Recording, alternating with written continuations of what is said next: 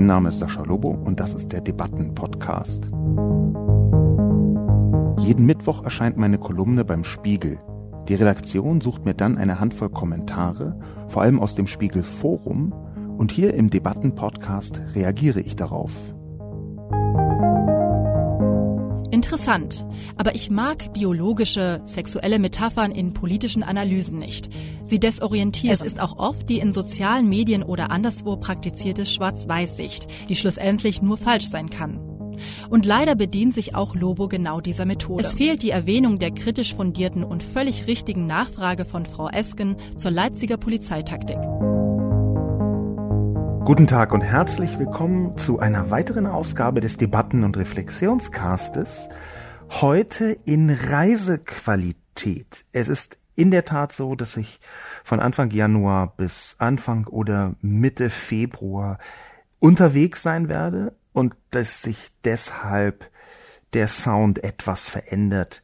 Ich hoffe, in ausreichend guter Qualität. An der Ausrüstung soll es nicht liegen, das möchte ich immer dazu sagen wenn irgendwelche qualitativen Schwierigkeiten auftreten, bitte, liebes Publikum, gehen Sie immer davon aus, dass es sich um eklatante Bedienfehler meiner Person handelt.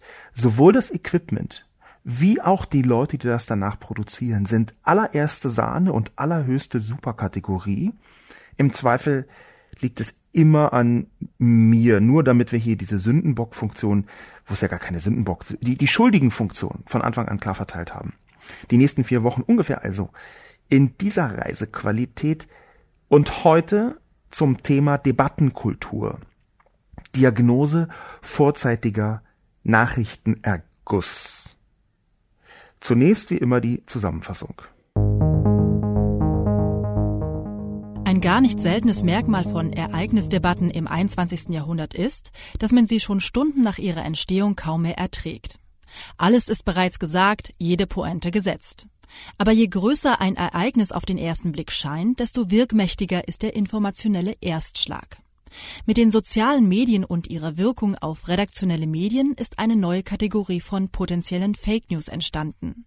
Sie hat offenbar noch keinen Namen. Deshalb schlägt Sascha Lobo vor, Precox News oder vorzeitiger Nachrichtenerguss.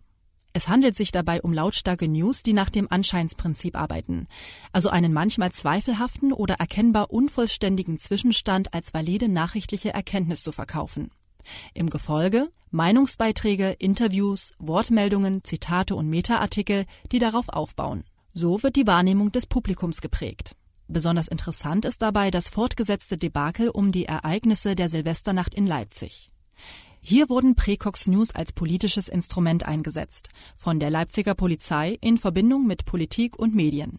Die Leipziger Polizei hat, man muss das inzwischen wohl so drastisch sagen, in der Kommunikation zu den Geschehnissen der Silvesternacht in Konnewitz die Medienlandschaft irregeführt. Doch geteilt wird, was genau jetzt interessant erscheint. Die Richtigstellung einer Nachricht in sozialen Medien ist oft eher symbolischer Natur. Sie erreicht praktisch niemals die gleichen Leute, die eine falsche Ursprungsnachricht sahen. Doch das vermeintliche Diktat der Geschwindigkeit verlockte Medien und Multiplikatoren zu Schnellschüssen. Und zwar unter absichtlicher oder unabsichtlicher Ausnutzung des Phänomens vorzeitiger Nachrichtenerguss. Eine Reihe von Medien ist bereitwillig darauf eingestiegen, das Publikum in sozialen Medien ohnehin. Von den Blitzbehauptungen der Polizei, es habe eine Notoperation gegeben, weil ein Polizist schwer verletzt worden sei und mehr oder weniger um sein Leben ringe, ist nichts übrig geblieben. Schon im Sommer 2019 mahnte der Deutsche Journalistenverband, professionell arbeitende Journalisten sollten unbedingt Polizeiberichte kritisch hinterfragen. Die Polizei ist aus vielen Gründen oft selbst Partei eines nachrichtenwerten Geschehens. Zum Beispiel weil wie jetzt in Leipzig ein für die Polizeipolitik wichtiger Wahlkampf ansteht. Oder weil auch die Polizei an Erfolgen gemessen wird, woraus sich wiederum budgetäre Konsequenzen ergeben. Oder weil auch Polizisten politische Haltungen haben, die wiederum abfärben auf die Interpretation der Geschehnisse, ob sie das zugeben mögen oder nicht. Am Beispiel der Berichterstattung zu den Vorfällen in Leipzig-Konnewitz hat sich gezeigt, dass vorzeitige Nachrichtenergüsse als neue Kategorie von Fake News mit Hilfe von sozialen Medien besonders eindrucksvoll missbraucht werden können. Die deutsche Medienlandschaft hat keine sinnvolle Fehlerkultur für die heutige Echtzeitberichterstattung entwickelt. Wie geht man verantwortungsvoll mit Korrekturen um in einer Zeit, in der die spontane Verbreitung über soziale Medien unwiederholbar ist, was Reichweite und Prägung des öffentlichen Eindrucks angeht?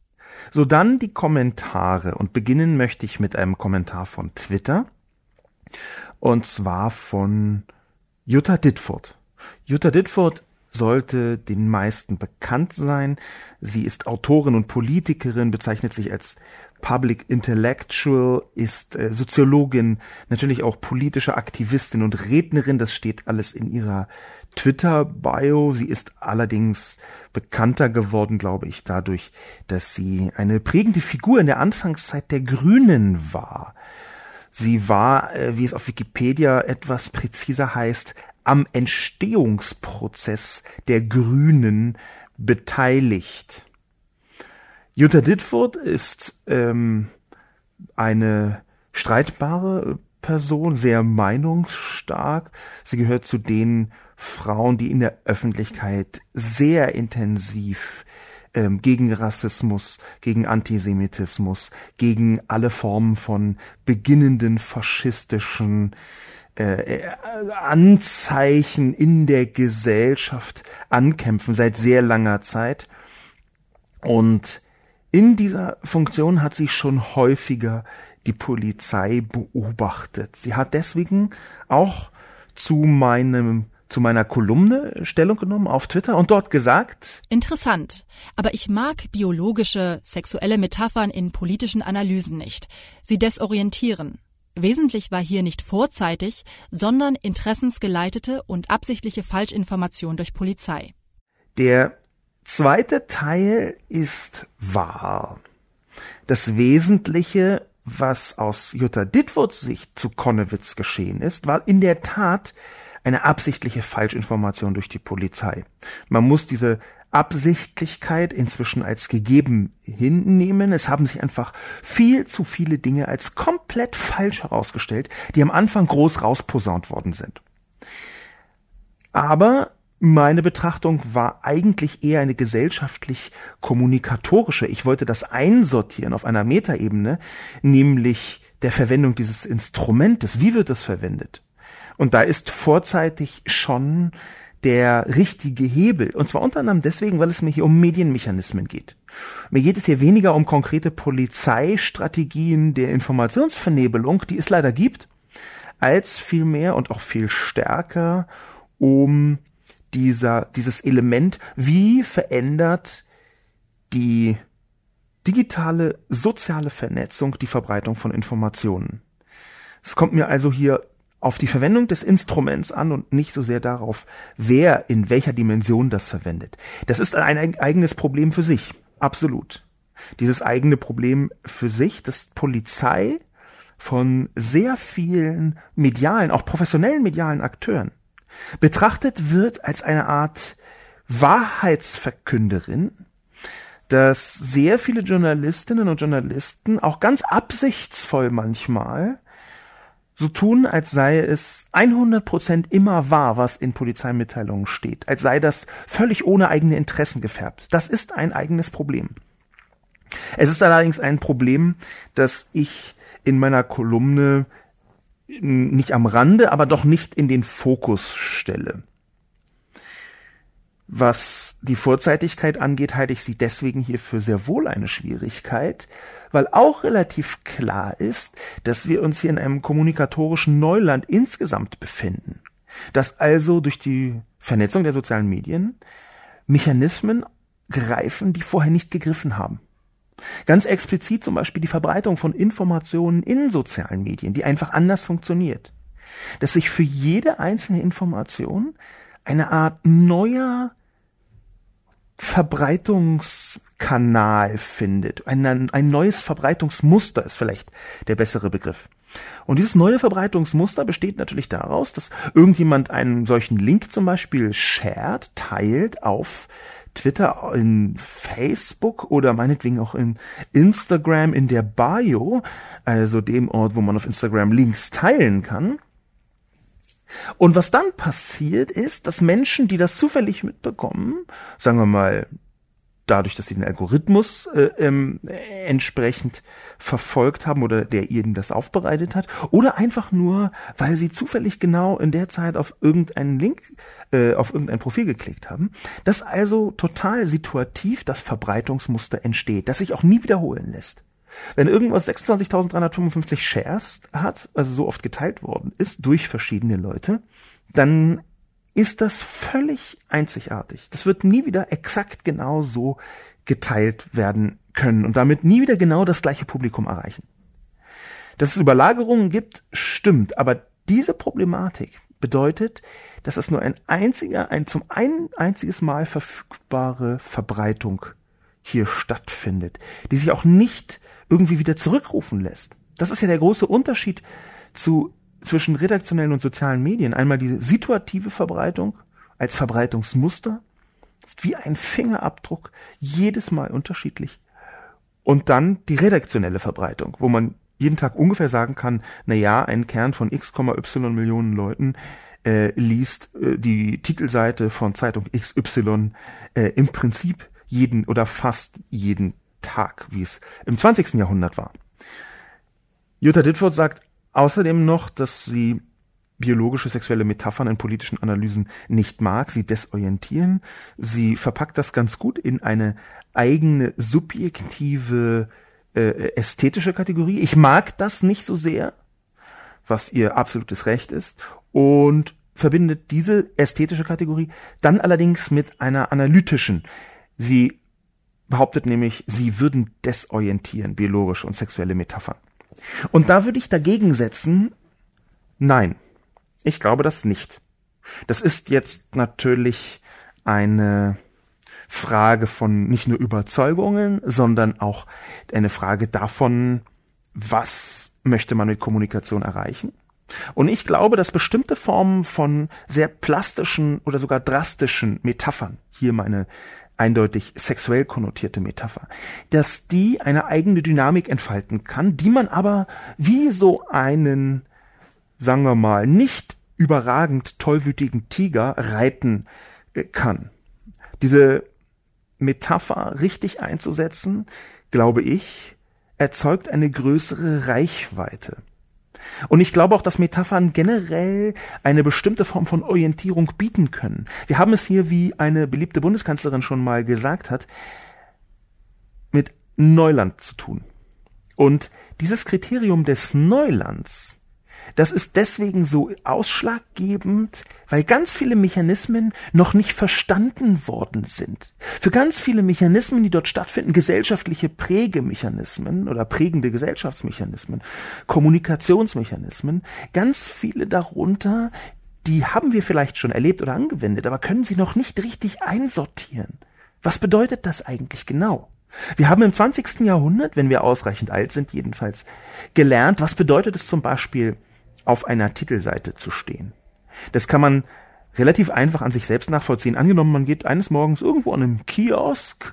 Das waren diese kleinen äh, Buden, diese Aufbaue, die äh, früher äh, gedruckte Medien verkauft haben für die Jüngeren im Publikum. Man geht also an einem Kiosk vorbei und sieht da die Titelseite einer Zeitung.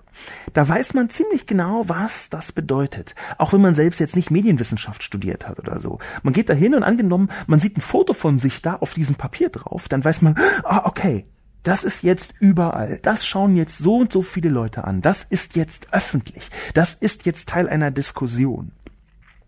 Ein bisschen steiles Gedankenexperiment, aber man wird ungefähr begreifen, was ich meine. Wir haben noch überhaupt gar kein Gespür dafür, was es bedeutet, wenn solche Informationen in soziale Medien eingespeist werden. Oder überhaupt kein ist vielleicht ein bisschen übertrieben. Jedenfalls fehlt uns dieses Gespür noch. Es ist noch nicht richtig gewachsen. Es verändert sich auch immer wieder, weil es Moving Targets sind. Und genau in einer solchen Situation ist eine Funktionsverankerung durch eine Metaphorik, glaube ich, sehr viel wichtiger für das Verständnis, als sie eine Chance hat, die Menschen zu desorientieren.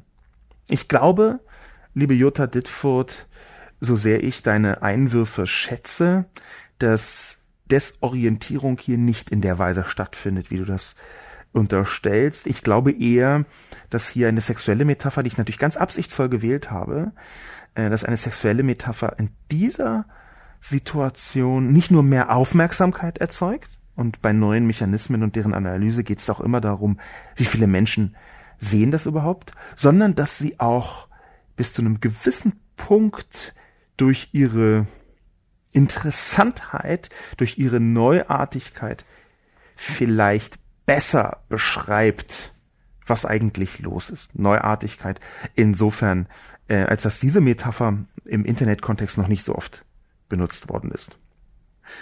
Ebenfalls auf Twitter hat ein Mann namens Tobias Singelnstein nicht nur meine Kolumne verlinkt, sondern auch diese Polizeidebatte versucht einzusortieren.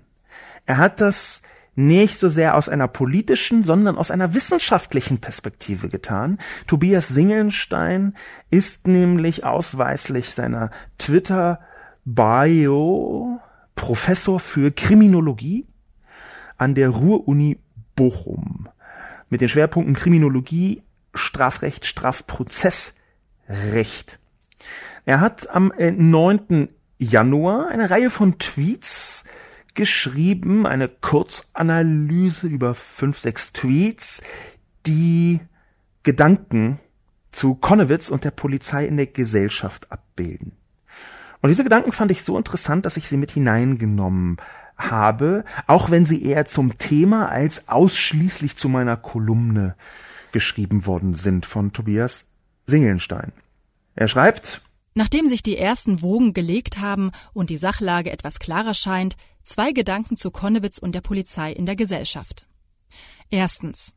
Gewalt ist in der Bundesrepublik in den vergangenen Jahrzehnten zunehmend problematisiert und tabuisiert worden. Das gilt auch für den Kontext Polizei, das heißt für Gewalt sowohl durch als auch gegenüber Polizeibeamtinnen. Zweitens. Dies führt auch dazu, dass Gewalt gegenüber Polizeibeamtinnen in der Polizei anders wahrgenommen und problematisiert wird als früher, stärker und mit anderen Emotionen darauf reagiert wird. Drittens. Dies betrifft nicht mehr nur, und das zeigt das Beispiel Konnewitz in besonderer Weise, Beamtinnen als Personen und die Gewerkschaften, sondern auch die Institution als solche. Das hat problematische Folgen, über die hier in den vergangenen Tagen schon diskutiert wurde. Viertens.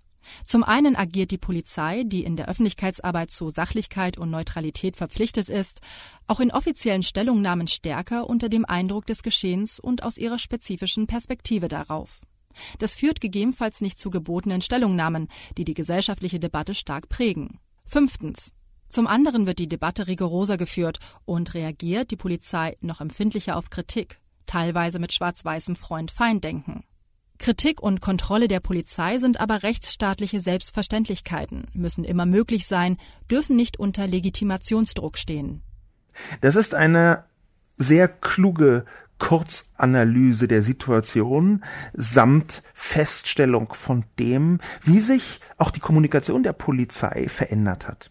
Ich habe ja schon in der Anmerkung zu der Kolumne geschrieben, dass ich irgendwann im Herbst, ich weiß das Datum gar nicht mehr genau, 2019, vor einigen Monaten, im Herbst 2019 einen Vortrag gehalten habe bei äh, einer Abteilung des BKA, die zum Thema Social Media gearbeitet und eine Tagung gemacht haben. Da waren Leute aus den äh, Polizeien, aus den verschiedenen Polizeien, den verschiedenen Bundesländern, die jeweils Social Media machen. Und weil ich für bestimmte ähm, Institutionen, auch für bestimmte Unternehmen nicht arbeiten möchte, jedenfalls nicht für Geld arbeiten möchte, das aber trotzdem eine wichtige und gute Gelegenheit fand, habe ich ganz offen vorher mit den äh, Leuten von der Polizei geklärt, dass ich in diesem Fall ähm, das Honorar nehme und komplett weiterspende also an Institutionen meiner Wahl. Wie ich schon gesagt habe, ähm, ist das äh, einerseits an die Organisation Papatia gegangen, die sich kümmert um ähm, jugendliche äh, Mädchen und junge Frauen äh, aus ähm, migrantischen Familien, die äh, Probleme haben, zum Beispiel durch Dinge wie äh, Zwangsheirat oder durch Dinge wie Gewalt in der Familie und die die unterstützen, einerseits, und andererseits an die Initiative Uri Jallo. Ich habe in meiner Kolumne verlinkt einen Artikel vom Vice Magazine. Das Vice Magazine hat ähm, mal den Fall Uri Jallo 2005 verbrannt in einer Gefängniszelle in Dessau gefesselt verbrannt in einer Gefängniszelle, hat den nochmal, wie viele andere vorher auch schon, etwas aufbereitet in Form von Fragen und hat die Fragen gestellt, was eigentlich da alles falsch war, was da eigentlich alles katastrophal gelaufen ist, um es mal vorsichtig zu sagen, katastrophal gelaufen ist. Der Artikel heißt Uri Jallo Tod in Dessau das sind die 50 quälendsten Fragen zum Tod von Uri Jallo. Die meisten von ihnen sind auch nach 15 Jahren noch nicht aufgeklärt. Maike Brülls schreibt da am 7. Januar 2020 unter anderem, wie zweifelhaft bestimmte Mechanismen sind. Mit sehr vielen Links, das lohnt sich nicht nur, diese 50 Fragen nochmal aktuell anzuschauen, sondern es lohnt sich vor allem auch diesen Links zu folgen, die etwa zur Initiative Uri Jallo gehen, die man gerne unterstützen kann. Initiative urijallo.wordpress.com, aber wenn man den Namen googelt, dann findet man das. Eine private Initiative, die zeigen möchte, dass hier Unrecht geschehen ist, was aus meiner Sicht völlig unzweifelhaft geschah. Das ist deswegen schwierig, weil ganz offensichtlich der Rechtsstaat sich extrem schwer damit tut, auch Rechtsstaat zu sein in dem Moment, wo Polizisten beschuldigt sind. Da ist ganz offensichtlich eine Widerwilligkeit, die Wahrheit rauszufinden, eingewoben in die verschiedenen Behörden und Exekutivteile, was Staatsanwaltschaften angeht, was Zeugenschaften bei der Polizei angeht und so weiter und so fort, das einem übel werden kann. Was hier allerdings der Tobias Singelstein in seinen Argumentationen richtig aufmacht, ist, dass die Polizei es trotz aller, und das möchte ich betonen, trotz aller Verwerfungen, die auch alles andere als neu sind, trotz aller Verwerfungen mich besonders leicht hat in einem so hart kommunizi durchkommunizierten Zeitalter wie jetzt mit den sozialen Medien. Sie hat es deswegen nicht besonders leicht, weil sie einerseits die Polizei natürlich äh, auf der Straße in Form von einzelnen Polizisten ähm, ihr Leben äh, riskiert, ihre Gesundheit riskiert. Das muss man so sagen und das möchte ich erstmal so dahinstellen. Und sie hat es andererseits nicht leicht, weil natürlich die Zeiten sich verändert haben und eine bestimmte Form von Rechtfertigungsdruck durch mehr Transparenz auf alle Institutionen wirkt. Wirklich auf alle Institutionen. Das Internet hat eine Art Transparenzdiktat mit sich gebracht.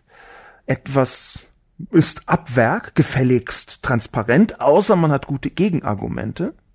Und das ist bei einer Institution wie der Polizei, wo natürlich gar nicht alles transparent sein darf, schon aus ermittlungstaktischen Gründen, keine einfache Frage, das richtig auszuklamösern. Und dann kommt natürlich dazu, dass Polizei und Polizeigewalt, das Agieren der Polizei, zum Beispiel auch in Sachen wie NSU oder den vielen rechtsextremen Umtrieben, die in den letzten Monaten bekannt geworden sind, dass da die Polizei sich auf einmal in einer neuen Form von Rechtfertigungsdruck stattfindet, unter anderem auch, weil sie in soziale Medien gegangen ist und in diesen sozialen Medien ständig mit Anwürfen verschiedener Art konfrontiert wird. Ob die jetzt wahr sind oder nicht, beides gibt es, äh, sei mal dahingestellt. Aber auf einmal findet sich die Polizei in der Öffentlichkeit wieder und muss irgendwie reagieren. Sieht sich gezwungen zu reagieren. Das sind Veränderungen. Und gleichzeitig sehen wir, dass zu diesen Veränderungen etwas dazukommt, was ich würde mal sagen, lange verschüttet war, was jetzt langsam hochköchelt. Das ist übrigens eine der wenigen positiven Entwicklungen des Rechtsrucks in Deutschland, dass er so offensichtlich geworden ist, dass anständige Teile von allen Bevölkerungsteilen und auch von fast allen Institutionen, dass diese anständigen Teile von fast allen Institutionen langsam merken, ups, so geht es nicht mehr weiter. Das können wir nicht mehr unterm Teppich halten. In dieser Hinsicht möchte ich verweisen an einen Tweet, den ich selbst abgesetzt habe mit einem Link. In diesem Tweet gebe ich ein Zitat ab und das Zitat heißt, die Vorwürfe, die Polizei sei auf dem rechten Auge blind, sind alt. Sie entbehren jedoch spätestens seit den NSU-Ermittlungen nicht unbedingt ihrer Grundlage. Da glaubt man jetzt, dass das irgend so jemand schreibt, der die Polizei aufs heftigste kritisieren möchte. Aber nein, dieses Zitat ist aus einem Artikel des Bundesdeutscher Kriminalbeamter. Das sind also selbst Polizisten und Polizistinnen, der Bund deutscher Kriminalbeamter, hier in dem Fall der Landesverband Berlin, da fordert der BDK ein valides Lagebild durch wissenschaftliche Studie. Der BDK fragt extremistische Einstellungen in den Sicherheitsbehörden, Fragezeichen mit Artikel vom 8.1.2020 und fordert deswegen, der Landesvorsitzende Daniel Kretschmer, fordert deshalb, dass es eine wissenschaftliche Aufarbeitung dieser Fälle geben muss, weil es inzwischen zu viele sind, zu viele Fälle, als dass man es mit Einzelfall bezeichnen könnte. Und wovon so viele Fälle? Ich zitiere wiederum den BDK. Verschiedenste Verfahren, die einen mutmaßlich rechtsextremen Hintergrund haben. Rechtsextreme Situationen bei der Polizei. Das ist gemeint. Und was wiederum hat das mit Leipzig-Konnewitz zu tun und dem Kommentar von Tobias Singelstein? Nun, das ist ein größerer Bogen. Der größere Bogen ist nämlich leider auch damit zusammenhängt, dass wenn wir davon sprechen, und das macht der BDK halt, dass in der Polizei mehr als nur Einzelfälle von Rechtsextremen stattfinden, dann kann man unterstellen, dass insbesondere in Sachsen, wo es besonders viele Beschwerden gab, die auch amtsbekannt sind, die auch ähm, durch die Medien gegangen sind, dass in der sächsischen Polizei besonders viele Fälle gewesen sind von Leuten, die innerhalb der Behörden ähm, und der Polizeien eine schwierige bis rechte bis rechtsextreme Einstellung hatten oder haben, dass an diesem Punkt plötzlich ein Interessenkonflikt entsteht, der eigentlich gar nicht da sein dürfte. Nämlich, dass die Polizei einerseits ein Interesse hat, aber die Linken zu sagen. Ich möchte das gar nicht auf die gesamte Polizei beziehen.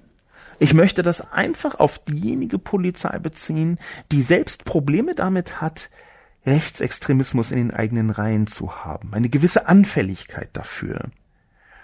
Und wenn das so ist, dann gibt es ein Interesse, linke Gewalt größer dastehen zu lassen, als sie eigentlich ist. Und dieses Interesse das ist natürlich nicht nur bei einzelnen Personen in der Polizei so, sondern auch quer durch die gesamte Bevölkerung und die Medienlandschaft.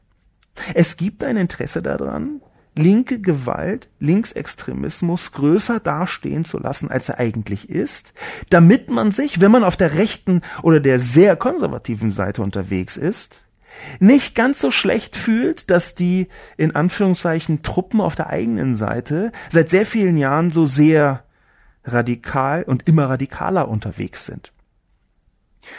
Wenn mir man mir jetzt zuhört und sagt, ja, aber das ist doch ganz wichtig, es auch ähm, es ist doch ganz wichtig, auch nicht zu verschweigen, dass es linke Gewalt gibt, dann würde ich sofort einstimmen und sagen, ja, das ist absolut korrekt. Es ist richtig, dass es linke Gewalt gibt.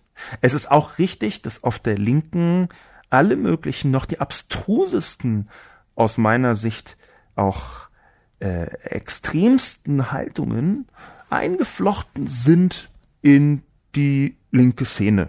Das kann man erstmal so stehen lassen.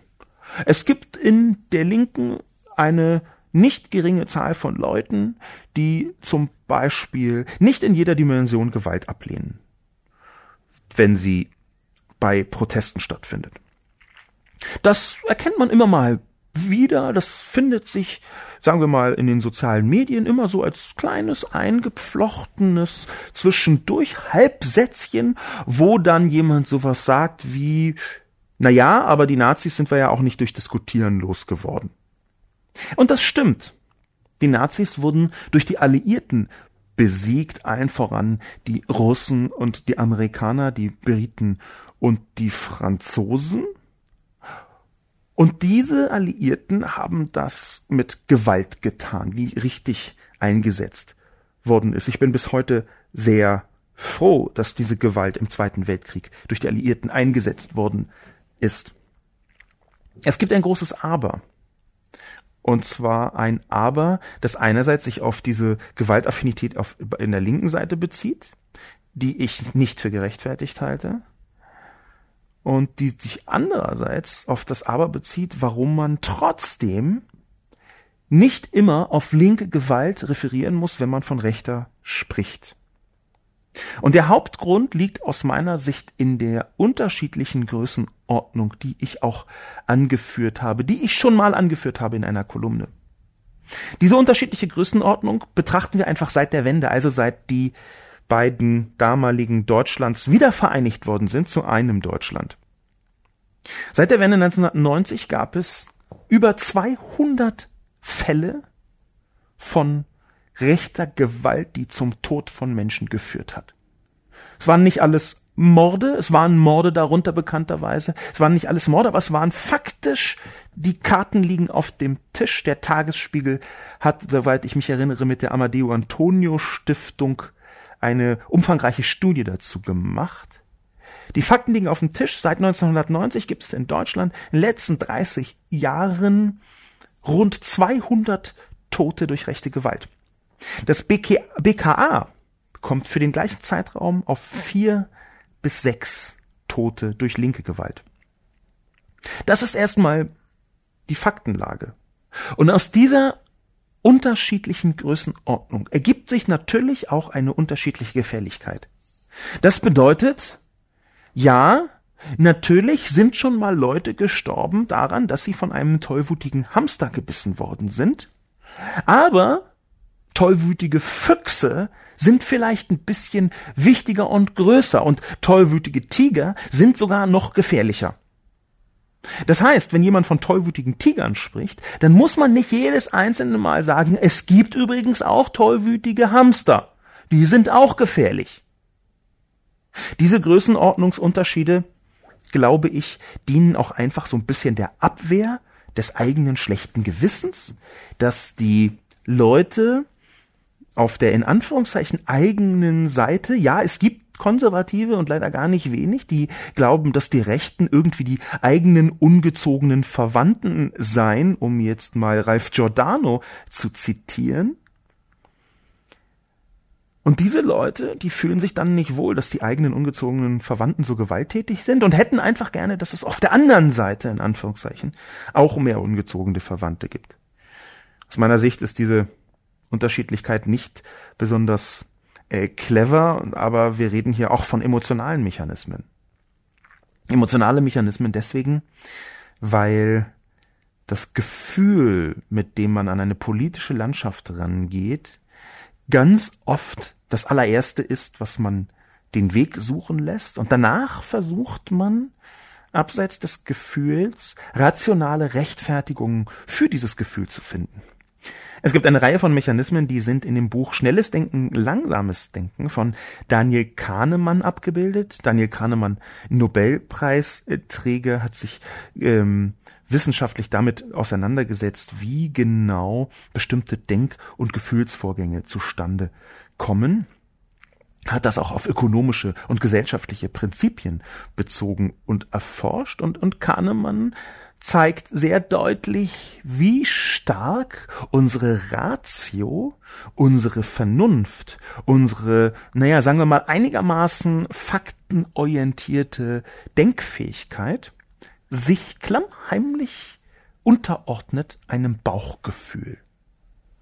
Wenn man das alles für bare Münze nimmt, es gibt Leute, die sagen, man soll das nicht für bare Münze nehmen, aber wenn man das alles für bare Münze nimmt, was in diesem Buch steht, dann mh, mm, zweifelt man fast zwangsläufig daran, wie stark der freie Wille überhaupt in den Menschen tatsächlich vorhanden ist. Es gibt daran, das möchte ich aber auch nochmal ausdrücklich sagen, intensive Kritik, zum Beispiel von Leuten wie Gerd äh, Gigerenzer.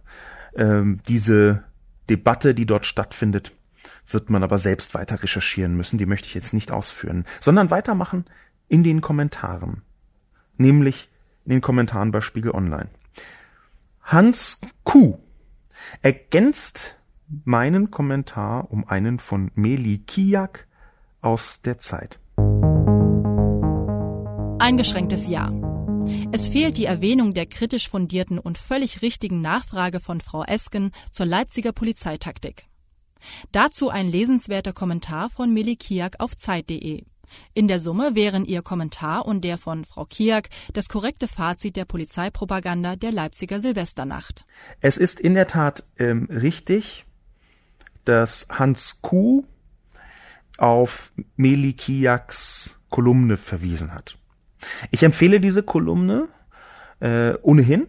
Meli Kiak schreibt eine Kolumne namens Kiaks Deutsch, Stunde bei äh, Zeit. Ähm, und die heißt dieses Mal Saskia Esken, Doppelpunkt. Die Polizei hat kein Recht darauf, angebetet zu werden. In der Kolumne führt Milikiak ziemlich genau aus, was es bedeutet, dass man die Polizei rechtsstaatlich hinterfragt. Und wie fehlgeleitet die große Empörung, unter anderem aber auch von Menschen von der Bild-Zeitung, wiederum, die sich in die Debatte eingeschaltet haben, wie groß die Empörung war gegenüber Saskia Esken, die gefragt hat nach der Polizeitaktik. Denn natürlich ist die Polizeitaktik da so ein bisschen das kritische Moment. Die Kommunikation der Polizei zusammen mit der Polizeitaktik. Ich kenne mich jetzt überhaupt nicht mit Polizeitaktik aus, deswegen, ähm, lieber Hans Kuh, habe ich dieses Thema so ein bisschen umfahren. Ich weiß, dass das viel komplexer ist, als die meisten Menschen annehmen. Ich weiß auch, dass wir Polizeien brauchen. Ich habe das ganz unten nochmal gesagt, vielleicht äh, allgemein zu dieser Kolumne. Das war mir wichtig, das anzumerken. Es gibt eine ganze Reihe von Leuten in so linken Sphären, ähm, die erbitterte Polizeifeinde sind teilweise aus eigenem Erleben, teilweise daraus, dass sie extrapolieren und sehen, wie viele Verfehlungen und Schwierigkeiten es dort gibt. Und es gibt Verfehlungen und Schwierigkeiten. Es gibt rechtsextreme Umtriebe. Ich bin aber trotzdem Anhänger einer äh, starken Polizei, habe ich in der Kolumne auch geschrieben, einer starken Polizei, die allerdings viel intensiver demokratisch kontrolliert werden muss und auch unabhängig kontrolliert werden muss. Das hängt zu einem Teil mit meiner eigenen persönlichen Geschichte zusammen, beziehungsweise noch präziser mit der meines Vaters. Ich bin ja halb Argentinier und mein Vater ist ähm, mit Ende 20 Jahren, Anfang 30 Jahren überhaupt erst aus Argentinien weggegangen. Er hat dann eine Weltreise gemacht und auf dieser Weltreise meine Mutter kennengelernt, lustigerweise in Indien.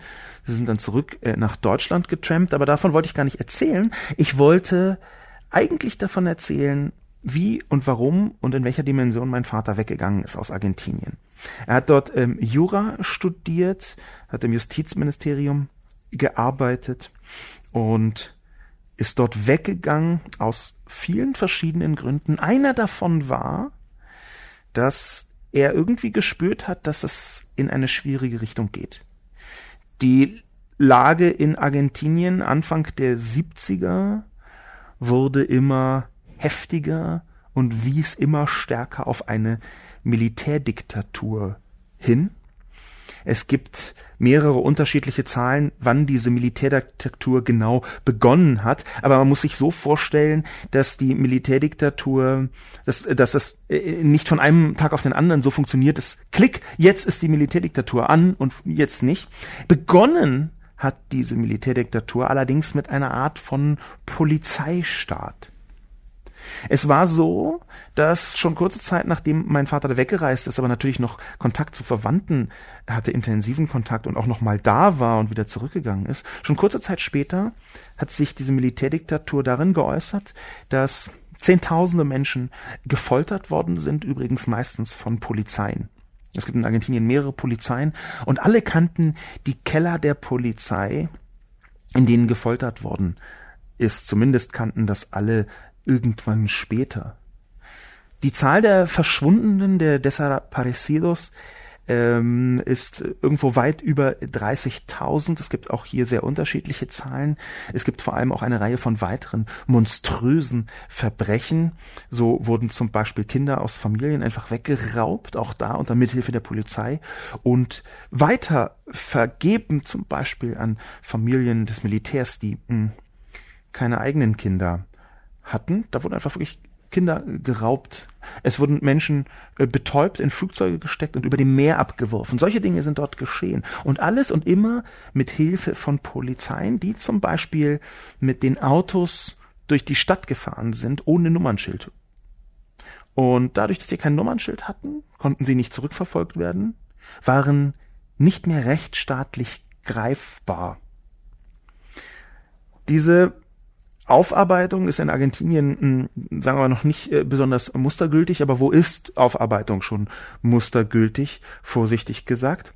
Aber das möchte ich hinzufügen, war, als ich aufgewachsen bin, relativ präsent. Es war immer äh, präsent, diese Mechanik einer kippenden, einer aus einem Rechtsstaat ins diktatorische kippende Polizei.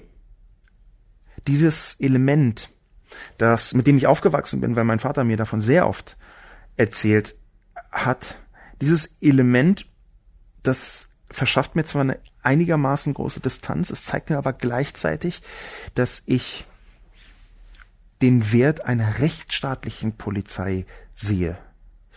Dass das Gegenteil von einer diktatorischen Polizei ist eben nicht keine Polizei aus meiner Sicht, sondern eine sehr offensiv rechtsstaatliche Polizei. Das ist eine eigene Diskussion und diese Diskussion muss genau durch solche Kolumnen wie Milikiaks, äh, die Polizei hat kein Recht darauf angebetet zu werden, vorangeführt werden. Deswegen sehr vielen Dank, Hans Kuh, für diesen Hinweis. Ähm, vielleicht als direkte Antwort noch ähm, die Nachfrage von Frau Esken, die empfinde ich auch als richtig, genau wie Sie, Hans Kuh.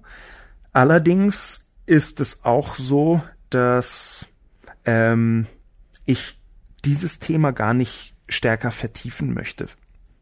Aus einer Vielzahl von Gründen und der Hauptgrund ist tatsächlich, dass ich jetzt nicht im Detail weder die Polizeitaktik kenne noch mich damit richtig auseinandergesetzt habe.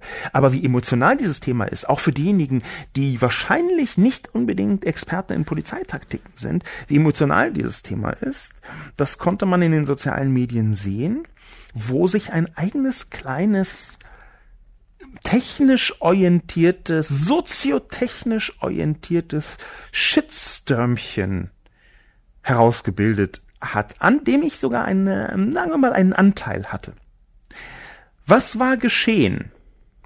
Geschehen war es, dass Dennis Radke, CDU-Mitglied des Europaparlaments, etwas getwittert hat. Und dieser Dennis Radke hat getwittert. Und die SPD hat kein Recht darauf, für den geistigen Dünnschiss von Saskia Esken gewählt zu werden. Es gibt ja wohl einen Unterschied zwischen Respekt und Anbetung. Dieses Fremdeln mit dem Gewaltmonopol des Staates ist mehr als befremdlich. Hashtag SPD Esken Kornewitz. Geistiger Dünnschiss also. Ich habe das dann in einem eigenen Tweet aufgegriffen und habe dazu geschrieben, schön, dass dieser CDU-Abgeordnete schon mal zeigt, wie er die Debattenkultur in den sozialen Medien verbessern will, mit einem Screenshot von dieser Äußerung des geistigen Dünnschisses. Aber die Art und Weise, wie dieser Tweet zustande gekommen ist, ist interessant. Denn Dennis Radke hat ein, den Artikel von Melikiak, die Kolumne, mitverlinkt. Und wenn man diese Kolumne auf Twitter verlinkt, dann ergibt sich eine sogenannte Vorschau, also wie Artikel auf Twitter gezeigt werden. Und wenn man das tut, so wie Dennis Radke das getan hat, dann steht dort ein Bild von der Polizei und darunter die Überschrift Saskia Esken Doppelpunkt, die Polizei hat kein Recht darauf angebetet zu werden.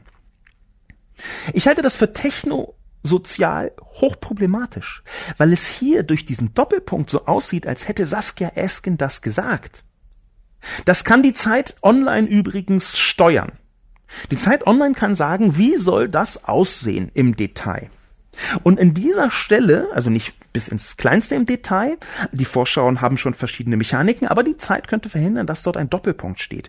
Denn durch diesen Doppelpunkt wirkt es so, als hätte Saskia Esken ein Zitat gebracht. Und das wiederum zeigt mir, dass Dennis Radke total wütend reagiert hat, ohne auf den Link zu klicken. Er hat diesen Link gesehen und da steht, auf Twitter Saskia Esten, Doppelpunkt, die Polizei hat kein Recht darauf angebetet zu werden. Das ist die Art und Weise, wie die Zeit Online Überschrift und Einordnung Thema Saskia Esken, Einordnung der Überschrift und die Überschrift selbst, die Polizei hat kein Recht darauf angebetet zu werden. Und auf diese Art und Weise wird es dargestellt in Twitter. Es sieht aus wie ein Zitat, aber ist keins. Das ist schon an der Grenze zur Begünstigung von Fake News. Das meine ich jetzt noch nicht mal als radikale Kritik von Zeit Online, weil sowas in vielen Bereichen passiert. Und ich meine es natürlich auch als Kritik an Dennis Radke, weil der auf, darauf reagiert, im Glauben, dass die Zeit Saskia Esken zitiert, in Wahrheit aber hat er bloß nicht auf den Link geklickt. Hier kommen also mehrere Ungünstigkeiten zusammen. Die technische Schwierigkeit der Zeit von Zeit Online, die es fast aussehen lässt wie ein Zitat, ohne dass es eins ist. Und die Oberflächlichkeit von Dennis Radke, der einfach mal lospoltert und Saskia Esken mit geistigem Dünnschiss beschimpft, weil er nicht auf den Link geklickt hat, wo klar geworden wäre, das ist die Überschrift einer Kolumne und kein Zitat von Saskia Esken. Diese Mechanik finde ich deswegen so spannend, weil sie zeigt, dass selbst eine ganze Reihe von Profis, und sowohl Zeit Online ist ein Profi, wie auch Dennis Rottke ist ein Profi, dass eine ganze Reihe von Profis in besonderen Situationen, wenn sie ein bisschen emotional an, ähm, aufgeheizt sind, ich hatte danach kurz hinter den Kulissen Kontakt mit Dennis Radke, nachdem ich über ihn getwittert hatte. Der äh, ähm, bedeutete, dass er natürlich, das kann man auch öffentlich sehen, deswegen sage ich das überhaupt nur, dass er eine, eine gewisse, einen gewissen Zorn verspürt hat, sagen wir es mir so, und dass dieser Zorn ihn dazu gebracht hat, nicht auf den Link zu klicken, sondern sofort zu reagieren. Diese Sofortreaktion.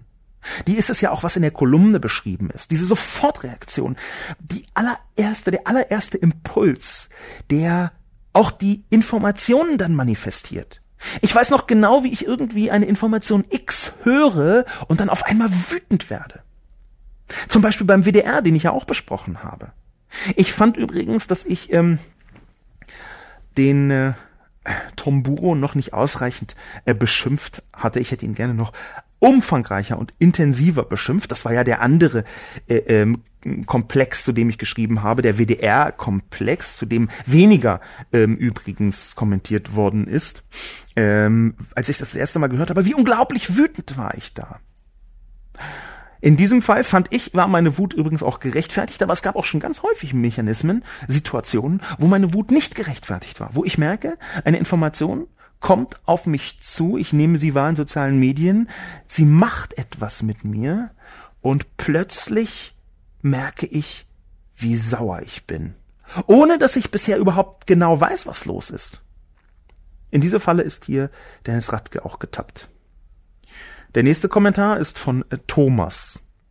Und Thomas kritisiert, dass ich mich auch an Schwarz-Weiß-Formulierungen halte.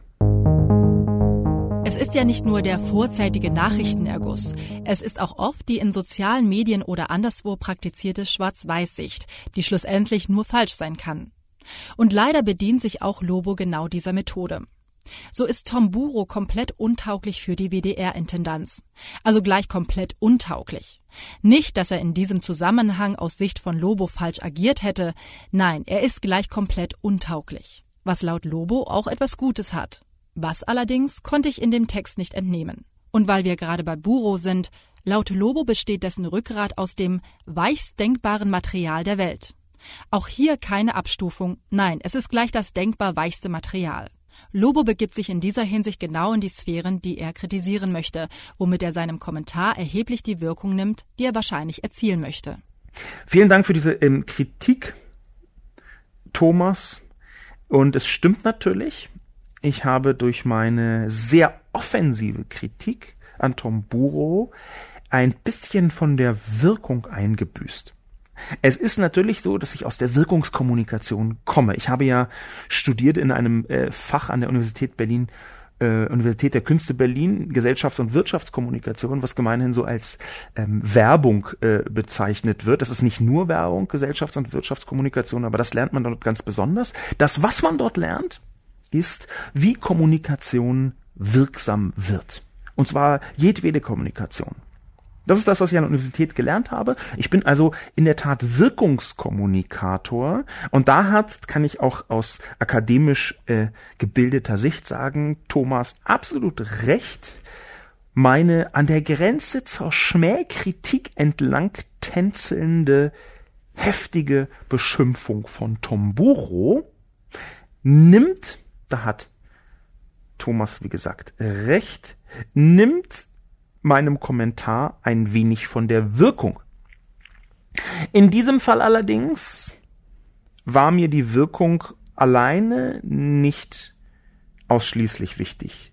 Mir war auch wichtig, das ist ja eine Kolumne, die darf mit subjektiven Maßstäben messen, wenn sie deutlich werden. Mir war wichtig, hier so drastisch wie möglich zu zeigen, dass ich tatsächlich Tomburo für komplett untauglich halte. Interessanterweise ist der Bereich, den er zitiert, tatsächlich der schwarz-weiß geprägteste Bereich in meiner Kolumne. Ich nehme ja zu unterschiedlichen Dingen Stellung. Es ist ähm, auf Twitter häufig bemerkt worden, auch von Leuten, die wirklich alles andere sind als linksliberal, vorsichtig gesagt, dass ich einigermaßen versucht habe zu differenzieren. Auch in den Spiegel Online-Kommentaren ähm, wurde das angemerkt. Das nehme ich jetzt einfach mal als Kompliment so hin. Differenzierung ist sehr relevant. Man kann auch Dinge zu Tode differenzieren. Darüber habe ich in der, in dem Podcast schon mal gesprochen. Aber hier finde ich das erstmal als, als wichtiges ähm, Kompliment. Es ist also differenziert äh, worden im Rest der Kolumne und hier genau nicht. Ich habe das nicht nur getan wegen der Wirkung, sondern ich habe das auch getan für eine bestimmte Form von Diskurshygiene. Ich wollte mich zum Thema Tomburo äußern und weil eine Kolumne etwas Subjektives ist und auch etwas Emotionales sein darf, etwas Persönliches sein darf, musste ich eine gewisse, ich habe das eben schon erzählt, Wut kanalisieren. Ich wollte auch eine gewisse Wut kanalisieren. Das ist nicht empfehlenswert für Berichterstattung und normale Kritik in Artikeln aus medialer Sicht. Das ist klar. Es ist empfehlenswert in einer Kolumne, und zwar aus vielen Dimensionen. Es ist einfach so, dass ich mich seit vielen Jahren wahnsinnig aufrege über das Agieren der öffentlich-rechtlichen in sehr vielen Dimensionen. Ich arbeite mit öffentlich-rechtlichen äh, zusammen, äh, zum Beispiel beziehungsweise hauptsächlich mit dem ZDF, mit dem habe ich mehrere Filme gedreht, ZDF, ZDF Neo. Und gerade ZDF Neo, das habe ich ja auch nochmal zitiert, ähm, hat da mit Jan Böhmermann etwas, was dieses Kinderlied beim WDR um ein hundertfaches übersteigt. Und genau in solchen Momenten werde ich zu einer Art Anwalt der selbstständigen Medien mit äh, Mitarbeitenden. Das ist der Hauptgrund, warum ich da so wütend bin.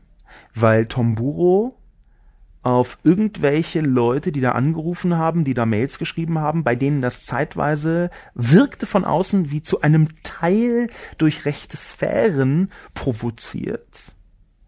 Darauf hat Tomburo mit größter und schnellster Vorsicht Umsicht agiert und die eigenen Mitarbeiter, die hat er, um jetzt mal Klaus Brinkbäumer in seiner Kolumne im Tagesspiegel zu zitieren, unter den Bus geworfen, beziehungsweise vor den Bus geworfen.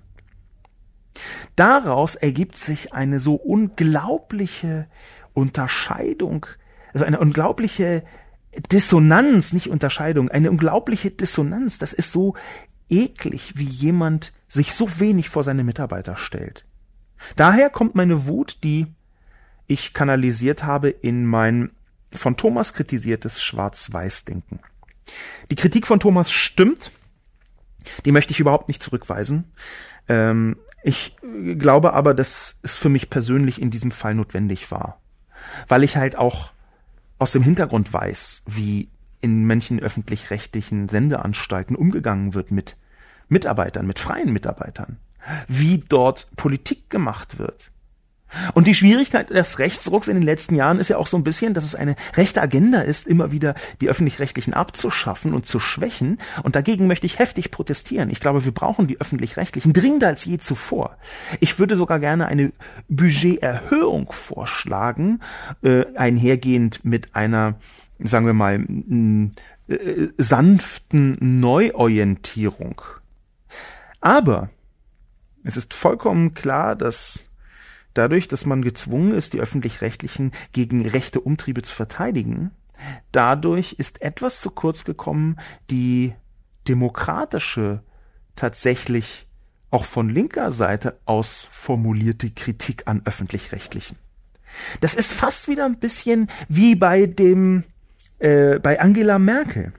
In dem Moment, wo Angela Merkel angegriffen wurde von extrem vielen Rechtsextremen, haben ganz viele Leute auf der linken Seite auf einmal angefangen, entweder sie zu verteidigen oder aufgehört, sie anzugreifen, weil sie sich nicht richtig gemein machen wollten. Ich kann das verstehen. Ich habe das so nicht getan. Ich habe nach einem äh, kurzen Nachdenken weiter ähm, die Bundesregierung und speziell auch Merkel ähm, durchaus attackiert, bloß eben nicht für ihre Flüchtlingspolitik, sondern eben für andere Dinge. Aber ich habe auch dieses Denken bei mir gefunden und dieses leichte kurze Zögern, das hat auch zwei, drei Kolumnen äh, bildlich gesprochen, nicht nicht bildlich gesprochen. Hat auch ein paar Tage gedauert, bis ich gemerkt habe, nein, ich kann mich jetzt nicht davon abhalten lassen, Angela Merkel zu kritisieren, nur weil Rechte sie auch kritisieren. Ähnlich ist es eben leider mit den öffentlich-rechtlichen. Wir müssen dringend darüber sprechen, wie die öffentlich-rechtlichen aufgebaut sind, was da verbesserbar ist.